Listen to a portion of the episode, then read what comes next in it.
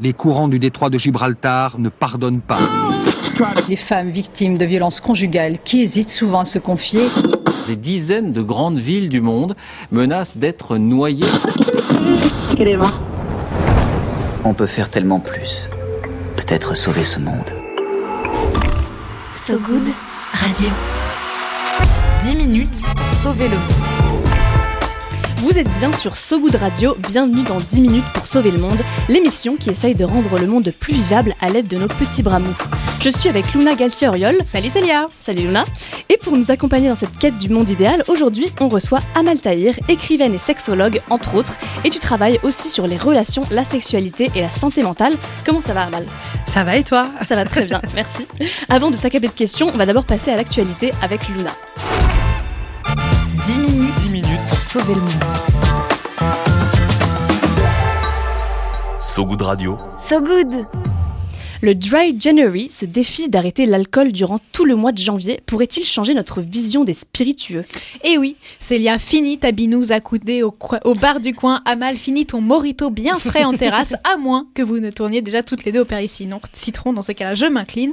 En tout cas, un sondage YouGov Huffington Post révèle des chiffres plutôt encourageants sur les effets de ce challenge sans alcool. Oui, d'après l'étude sortie, 54% des participants participantes voient des effets positifs sur leur santé à long terme et 42% estiment avoir depuis le défi réduit leur consommation d'alcool. Les effets positifs se ressentent aussi sur le porte-monnaie. Certains déclarent faire encore des économies 6 mois après le challenge. Un dernier chiffre, moins sympa, montre la place que l'alcool occupe dans notre vie sociale. Pour 12% des sondés, se plier au Dry January revient à se couper des relations sociales quand même. Et oui, véritable marqueur social, l'alcool ne laisse pas indifférent, surtout quand on n'en boit pas. Mais qu'est-ce que t'as? T'es enceinte? Oh là là, tu sais pas profiter. En plus, avec le fromage, c'est super bon, un petit verre de rouge. Allez, juste un petit verre, ça va pas te tuer. Et oui, pas fou ces petites remarques. Et pourtant, les spiritueux seraient responsables de 41 000, 41 000 morts par an, d'après l'INSERM. S'ajoute à ça le fait que 22% des Français déclarent d'ailleurs avoir une, consomma une, consommation à risque qui dépasse les plafonds recommandés, c'est-à-dire pas plus de deux verres par jour, une addiction qui ne remonte pas d'hier. Vous savez, en France, on a tellement d'occasions de boire, que ça soit pour une naissance, pour un enterrement ou, ou quoi que ce soit. Vous allez chez les gens faire du travail, bon, la première chose qu'on vous dit, vous voulez boire un coup. Ça, c'est la France, quoi. Une bonne bouteille, mais... Il y a toujours une bonne bouteille sur la table, ça c'est évident. Un attachement à l'alcool encore bien ancré que combat donc le Dry January. Un concept né au Royaume-Uni en 2013 et dont les bienfaits sont jugés unanimes par les scientifiques. Pourtant, ici en France, le gouvernement ne le crie pas sur les toits. Et ce n'est pas faute d'être interpellé chaque année, début janvier 2024, une tribune de la Société française de santé publique, publiée dans Le Monde, euh, appelait le gouvernement à afficher son soutien au Dry January. L'année précédente, rebelote avec le ministre de la Santé Aurélien Rousseau et une cinquantaine de spécialistes en addictologie. Mais à Matignon, les réactions sont timides, se limitant à un appel à la responsabilité individuelle, jamais à une action des pouvoirs publics. L'industrie du vin y serait-elle pour quelque chose? En 2019, le président de l'association Addiction France expliquait qu'à la suite d'un échange entre Emmanuel Macron et des viticulteurs, l'opération de soutien gouvernemental au Dry January avait été annulée. Les arguments de la défense du patrimoine et de l'emploi viticole avaient apparemment plus, conv plus convaincu que les risques pour la santé. Un manque de soutien public qui aurait, selon les associations, réduit l'impact de l'opération, contrainte à se débrouiller seule pour mener la campagne. Mais l'action semble avoir tout de même fonctionné. En 2023, c'est près d'un tiers des Français qui auraient participé au Dry January, selon l'IFOP. Désormais, ce sont plusieurs pays qui suivent la tendance, comme la Belgique, la Suisse, l'Allemagne ou même encore les États-Unis. Toi, Amal, t'en penses quoi de ce lien entre alcool et relations sociales? Est-ce que tu as déjà tenté un Dry January, même par exemple? Euh, oui, carrément. Enfin, moi, je sais que je suis pas une grande consommatrice euh, d'alcool déjà à la base, euh, surtout parce que j'ai pas envie. Enfin, en fait, moi, je je suis pas trop victime des remarques. Enfin, comme on fait, on va dire que je suis assez franche comme comme personne. Donc, je suis en mode non, juste j'ai pas envie de boire. Arrête de me poser la question. Donc, euh, je suis pas une énorme consommatrice déjà de base. Euh, J'aime bien, mais plus euh, de manière contrôlée durant un dîner ou vraiment quand moi j'en ai envie. Mais du coup, j'ai pas le besoin de faire le dry January parce que je suis pas une grande consommatrice à la base et que je fais attention à la base pour la santé. Comme en plus je viens d'un milieu santé, c'est vrai qu'on voit souvent des personnes euh, bah, avec les voilà avec les conséquences de cette consommation. Mais par contre, je sais que ça a une grande place dans la vie, surtout des Français. Ça fait partie de de la culture. Il y a vraiment un patrimoine derrière. Donc c'est vrai que ça doit être compliqué de pouvoir euh, euh, voilà aller en terrasse, profiter avec ses copains copines d'un verre sans avoir l'impression d'être un peu bizarre. Donc finalement, c'est le même complexe qu'à l'adolescence. ah tu bois pas, ah t'as pas pas fait l'amour, mais en tant qu'adulte. Donc c'est dommage de voir que, enfin je pense qu'il faut donner les, les armes aux adultes de pouvoir maintenant poser leurs limites avec les autres. Ouais, très beau ça, ouais, de donner les armes. euh, Ouais. Tout à fait, ouais. Bah, merci beaucoup, Amal, merci beaucoup, Luna, et on passe à la suite.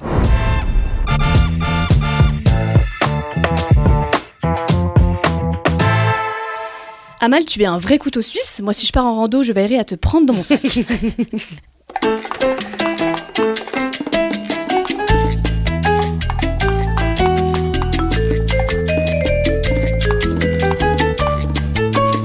Et oui, c'est le générique de Sex and the City qu'on entend. Je m'y attendais pas. Car il me semble, Amal, que cette fiction t'inspire beaucoup. Et comme Carrie Bradshaw, tu es écrivaine, mais ça. aussi euh, sexologue, coach, fondatrice d'un podcast du doux nom de Garth Therapy, créatrice de jeux de société. Et tu as aussi un compte Instagram où tu partages du contenu et des conseils qui déconstruisent les relations amoureuses. Comment t'en es venue à t'attaquer à ces sujets-là? La Ah, question. qui tue, j'adore. Mais en fait, euh, moi, j'ai tout simplement commencé par des études de sage-femme. En fait, quand j'étais petite, j'ai un, petit frère avec qui on a 7 ans d'écart, donc je suis la plus grande. Et euh, je l'avais accompagné, euh, j'avais accompagné ma mère chez le gynécologue, euh, voilà, euh, pour sa, son truc, son, sa petite consulte postpartum. Et je sais pas, je suis arrivée dans ce cabinet, je me dis plus tard, je vais être gynécologue, donc j'étais très jeune, j'avais 7-8 ans. Et en effet, ça a pas raté parce que après, j'ai fait des études de sage-femme. En grandissant, j'ai plus compris que sage-femme, ça matchait mieux qui j'étais. Mais en fait, en étant dans les études de sage-femme, j'ai vu en stage beaucoup de femmes ne pas avoir les connaissances de, de leur corps et j'ai senti un énorme écart entre mes connaissances euh, d'étudiante sage-femme aux femmes qui étaient en train d'accoucher. Donc je me disais, mais comment c'est possible qu'elles savent vraiment quasi rien et euh, vraiment de tous les milieux sociaux enfin vraiment. Et du coup j'ai j'ai ben, je mangeais des pâtes au beurre euh, avec une pote euh, chez elle hein. donc on était en pleine révision pour les examens. J'étais en dernière année et je lui ai dit euh, meuf j'ai envie d'ouvrir un compte Insta où au lieu de partager mes tenues et tout je partagerai des articles sur les corps des femmes. Et elle m'a dit bah ok en plus c'était en même temps que un peu mon ma prise de conscience féministe et, et mes engagements commençaient à naître en moi. Donc j'ai ouvert ce, ce compte et en parlant de d'a- d'accouchement de postpartum je me suis dit bah en fait faut revenir en arrière et parler de sexualité donc j'ai commencé à parler de, de cul clairement et après je me suis dit ah mais il faut revenir en arrière et parler d'amour aussi et du coup tout s'est déconstruit un, un peu comme ça Ouais, oui, à chercher à la racine. ouais c'est ça Ouais. exact Et du coup, toi, aujourd'hui, pour nous redonner foi en l'humanité, tu as décidé de nous parler d'amitié. Donc, un sujet souvent mis de côté au profit des relations amoureuses, mais que certaines communautés tentent de se réapproprier, notamment dans le milieu féministe. Et à ce sujet, on a reçu un livre à la rédaction, je sais pas si tu le connais, ça vient de sortir, ça s'appelle Nos puissantes amitiés, de la journaliste Alice Rebaud. Et elle y explique que l'amitié est souvent réduite à un truc d'adolescent, mais qu'une fois dans la vie adulte, ça doit passer au second plan. Euh, tu confirmes euh, ce truc-là Ouais, carrément, je, je suis totalement d'accord. Euh, En fait, c'est vraiment une prise de confiance que j'ai eue il y a quelques années. J'ai voulu en parler dans mon podcast ou sur mon compte parce que ben, moi, j'ai vécu une très douloureuse rupture amicale et j'avais l'impression d'être la seule au monde à vivre ça. J'avais l'impression d'être, d'avoir déjà vécu des, des ruptures amoureuses et de savoir bien les gérer parce que le, le destin fait que j'ai toujours bien géré mes relations amoureuses. Mais pour le coup, j'étais vraiment comme dans une rupture amoureuse. Euh, j'avais pas envie de sortir, euh, je me sentais mal, la personne me manquait. euh, et pourtant, j'étais pas. Et je me rappelle du- d'une ancienne, du coup, pote à moi qui m'avait dit Mais t'étais amoureuse d'elle ou quoi? Mais pas du tout. Enfin, et puis au pire, c'est pas grave. mais c'est vrai que j'étais en mode Bah, pas du tout. Mais j'étais amoureuse de notre amitié. Enfin, en fait, si, j'étais amoureuse d'elle, mais pas dans l'amour romantique et ou sexuel. Dans l'amitié, en fait, c'est de l'amour aussi.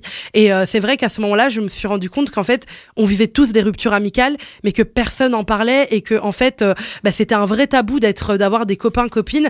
Euh, et c'est vrai que du coup, j'ai voulu un peu euh, lever le tabou sur le sujet. Ouais. Et du coup, bah, toi aujourd'hui, ça, enfin, c'est quoi ton regard euh, sur l'amitié? Quelle place tu lui donnes? Bah pour moi, c'est tout aussi important que les relations amoureuses. Et euh, j'aimerais bien me défaire de ces schémas. euh, je sais pas, mais j'ai remarqué qu'il y avait beaucoup de parents qui, a- qui faisaient aucune éduca- éducation aux relations amicales ou amoureuses. Mais surtout, moi, j'ai grandi avec des parents qui m'ont toujours dit fais attention, les gens sont méchants, les gens, voilà, il faut s'en méfier, etc. Toujours cette méfiance parentale. Et euh, je me rappelle de ma mère qui me disait tout le temps, euh, euh, tu verras un jour, tu comprendras pourquoi je dis tout ça. En fait, oui, oui, je comprends. En effet, parce que votre génération, peut-être c'était comme ça, mais ce que je comprends, c'est que si on veut, on peut changer les choses. Et si on fait tout comme vous l'avez fait, ben on n'évoluera jamais. Et c'est vrai que peut-être que vous, dans, dans, dans, le passé, l'amitié n'était pas aussi important que l'amour, le mariage, les enfants, etc. Ce que je comprends, c'est un autre combat. Mais moi, je crois qu'on peut aujourd'hui bah, construire des amitiés saines à 30 ans, 40 ans, 50 ans, et qu'on peut aimer les gens, et qu'on peut ne pas être jaloux des gens, et qu'on peut ne pas vouloir du mal à toute la terre, et qu'on peut faire confiance. Et surtout, j'ai compris que quand on fait confiance aux autres, on le fait pas pour eux, on le fait pour nous. Moi, je, fais confiance en amitié, et si je me fais trahir entre guillemets, je serais très reconnaissante d'avoir vécu cette amitié et surtout je me ferais fait confiance à moi et pas à l'autre. En fait, j'ai arrêté de bouger euh, le problème de l'autre côté en me disant euh, on m'a trahi. Non, j'ai fait confiance, j'ai eu assez de courage pour faire confiance et c'est pas grave si ça finit mal au final. Mmh, oui, tout à fait. Et puis il y a aussi euh, une autre question dans l'amitié, c'est l'amitié entre femmes. Aussi, Mmh. c'est tout un sujet. Euh, et on, est, on va écouter un extrait d'un film iconique sur la question. Est-ce que vous allez le reconnaître? Thelma. I'll get it! Thelma, have not told you I can't stand it when you holler in the morning? I'm sorry, doll. I just didn't want you to be late.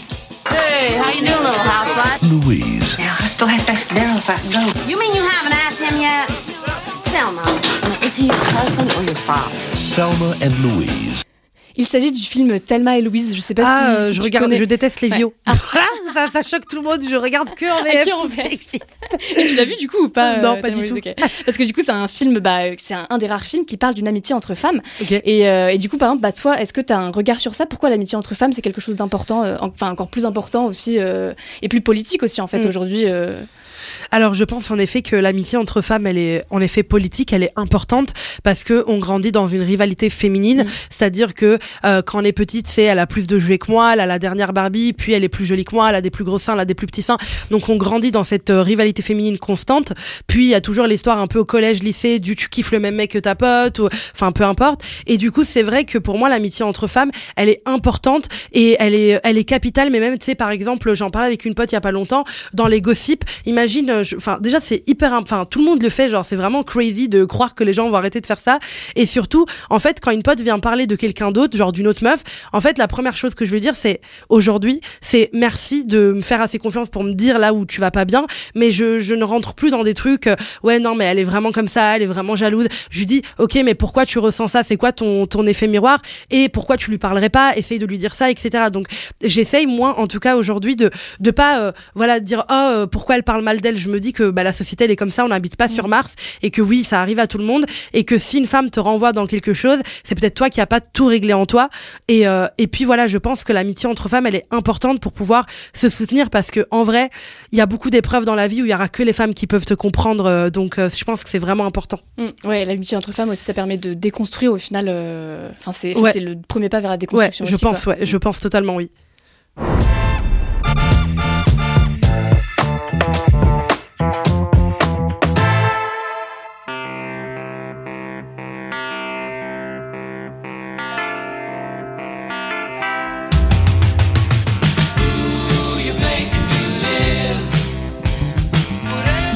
Best Friend, un hymne à la- à l'amitié chanté par Freddie Mercury, chanteur du groupe iconique Queen. Des paroles peu courantes dans la pop culture, et oui, l'amitié c'est souvent un angle mort de nos sociétés aussi parce qu'elle est très peu présente dans les imaginaires.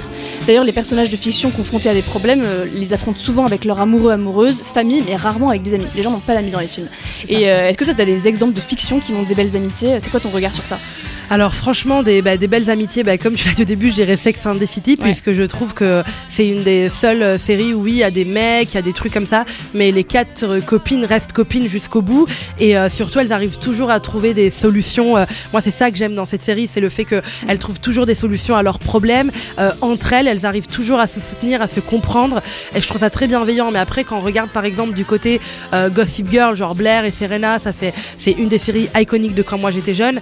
C'est une amitié super toxique où en fait elles sont euh, euh, Blair extrêmement jalouse de Serena et elle essaye tout le temps de, de la traîner dans la boue et de l'afficher et mettre ses erreurs euh, à la lumière de tous. Donc c'est vrai que soit on n'a pas de représentation de l'amitié, soit elle met de la jalousie au centre entre les deux femmes, soit il y a toujours un homme entre, euh, entre les deux femmes et il y a toujours ce truc de la blonde et la brune. Parce qu'en fait ça permet encore une fois de sexualiser les femmes puisque on met une blonde, une brune. Donc comme ça tu as le choix est-ce que les mecs préfèrent les blondes ou les brunes. Donc en fait la représentation représentation de deux femmes amies dans les séries et les films, c'est souvent pour encore une fois faire plaisir aux hommes. Donc c'est deux copines iconiques qui sont jalouses, qui aiment, euh, qui aiment le plus ce mec-là, qui est la femme à marier, qui est la blonde, qui est la brune. Donc souvent l'amitié entre femmes est instrumentalisée pour ça. Et d'ailleurs quand tu sors avec un mec, s'il est pas bienveillant et euh, normal, il va pas te, il, il va souvent te dire oh je la sens pas trop ta pote, etc.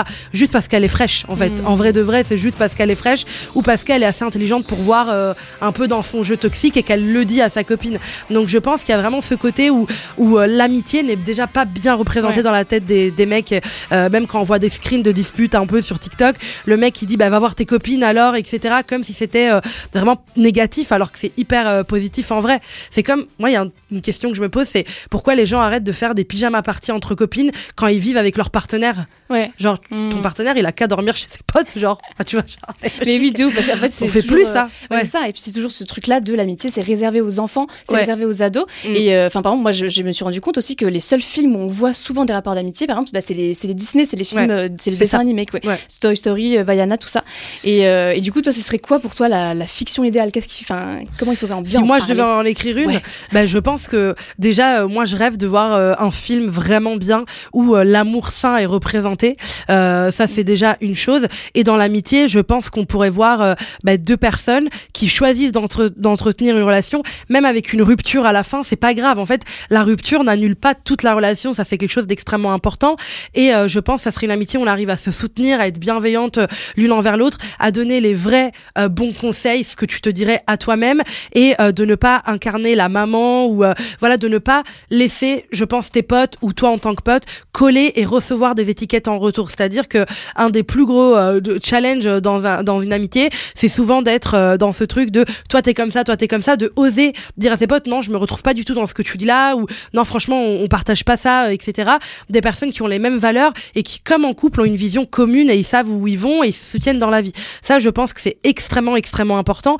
Et puis surtout, ben en fait, il y a des choses que moi je trouve pas normales quand quelqu'un te dit c'est un secret, ben, garde-le vraiment pour toi dans les films. Quand tu quand on voit une personne dire à l'autre c'est un secret, tout est, tout le monde est au courant, trahison, mon dieu. Mais en fait, je trouve ça nul parce que quand quelqu'un me dit c'est un secret, je m'estime privilégiée en fait d'avoir droit à ce secret-là et je préfère le garder pour moi plutôt que de le dire à tout le monde. Donc ça, je pense que c'est extrêmement important et surtout d'arrêter de voir ce truc un peu des euh, des trios toxiques, genre si vous êtes trois copines, il y a d'office un duo. Je trouve que on dit pas ça pour les mecs et c'est toujours des représentations féminines puisqu'apparemment l'amitié entre mecs c'est mieux. En fait, c'est pas mieux, c'est juste que vous ils se disent rien de spécial. Euh, moi, j'écoute parfois les conversations de mecs euh, de mon mec, je suis en mode waouh, c'est nul, genre c'est vraiment nul. Genre ils, ils se disent pas je t'aime, ils se ils, se font pas de câlins, enfin c'est c'est pas une amitié du coup, enfin je je comprends pas.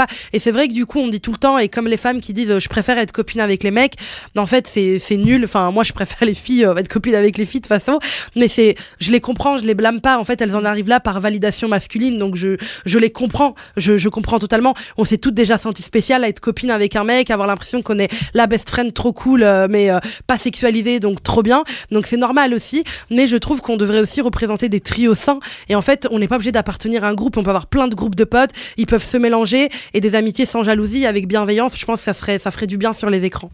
Magnifique.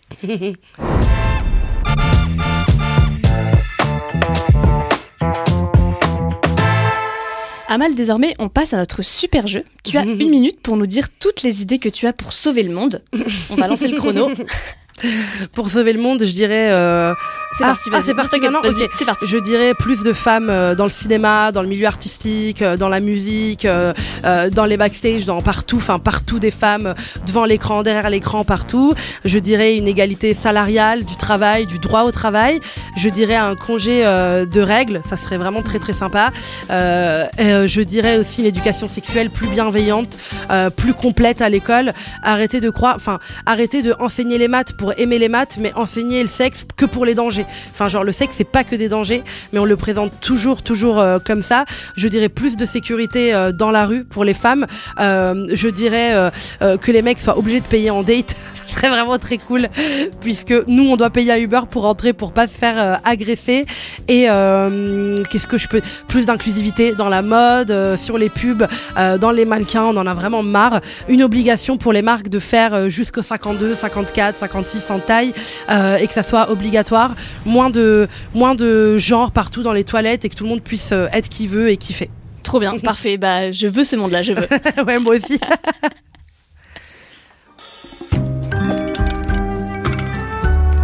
un peu par ici. Le peigne J'ai une bonne nouvelle pour toi. dans le maillot. Le peigne dans le maillot.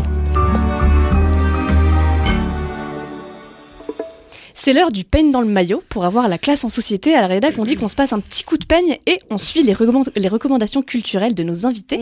Et tu voulais nous parler aujourd'hui de l'émission radio Tunnel du Move, animée par Anna Toumazov. Et bonsoir, nous sommes le 21 décembre à Paris, il est 19h, bienvenue dans Tunnel. Je suis Anna Toumazov et je vais vous présenter mes invités. Juste après cette petite intro euh, sur ma semaine. Est-ce que du coup tu peux nous en dire un peu plus, euh, Ouais. Bah, Anna, c'est quelqu'un que je porte euh, très très fort dans mon cœur. On parlait d'amitié, euh, c'est l'exemple même. Et euh, c'est vrai que du coup, Anna a enfin c'était vraiment de ses rêves d'avoir son émission de pouvoir euh, de pouvoir euh, vraiment euh, parler des choses qui lui tiennent à cœur parce que c'est une femme euh, engagée qui a beaucoup de valeurs et qui avait vraiment envie de réunir des personnes inspirantes pour euh, déconstruire euh, le monde. Et euh, c'est vrai qu'elle aborde des sujets que je trouve extrêmement intéressants et qui changent un peu. Par exemple elle a fait une émission sur l'arrêt de l'alcool puisque Anna a décidé d'a- d'arrêter l'alcool il y a 6-7 mois maintenant. Et euh, du coup elle va parler de troubles alimentaires. Elle va en fait à chaque fois elle va inviter des invités qui sont euh, euh, vraiment en accord avec le thème qu'elle veut aborder et elle va vraiment aller dans tous les sujets soci- sociaux amitié corps amour intimité sexualité cinéma enfin tout ce qu'on veut et du coup c'est tous les jeudis et euh, moi j'adore euh, j'adore la personne et j'adore l'émission euh, pour le coup Ok, bah, trop bien, bah, on va aller écouter ça, merci beaucoup. Et oui, on peut retrouver, comme tu disais, l'émission tous les jeudis à C'est 19h ça. sur Move et puis en replay en podcast.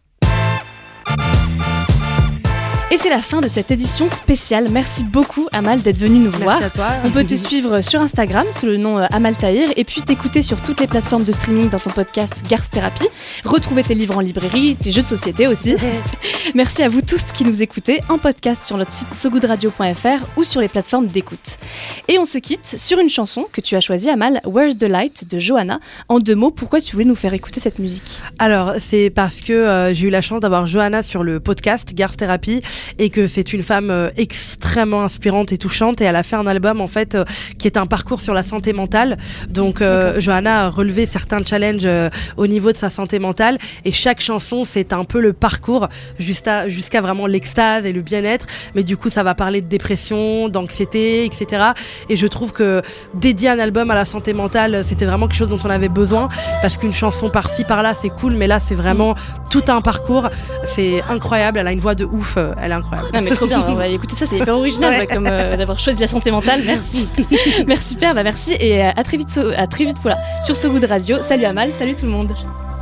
Je suis devenue celle Abrasive couleur cristal Ma peau est devenue pâle Tu reflètes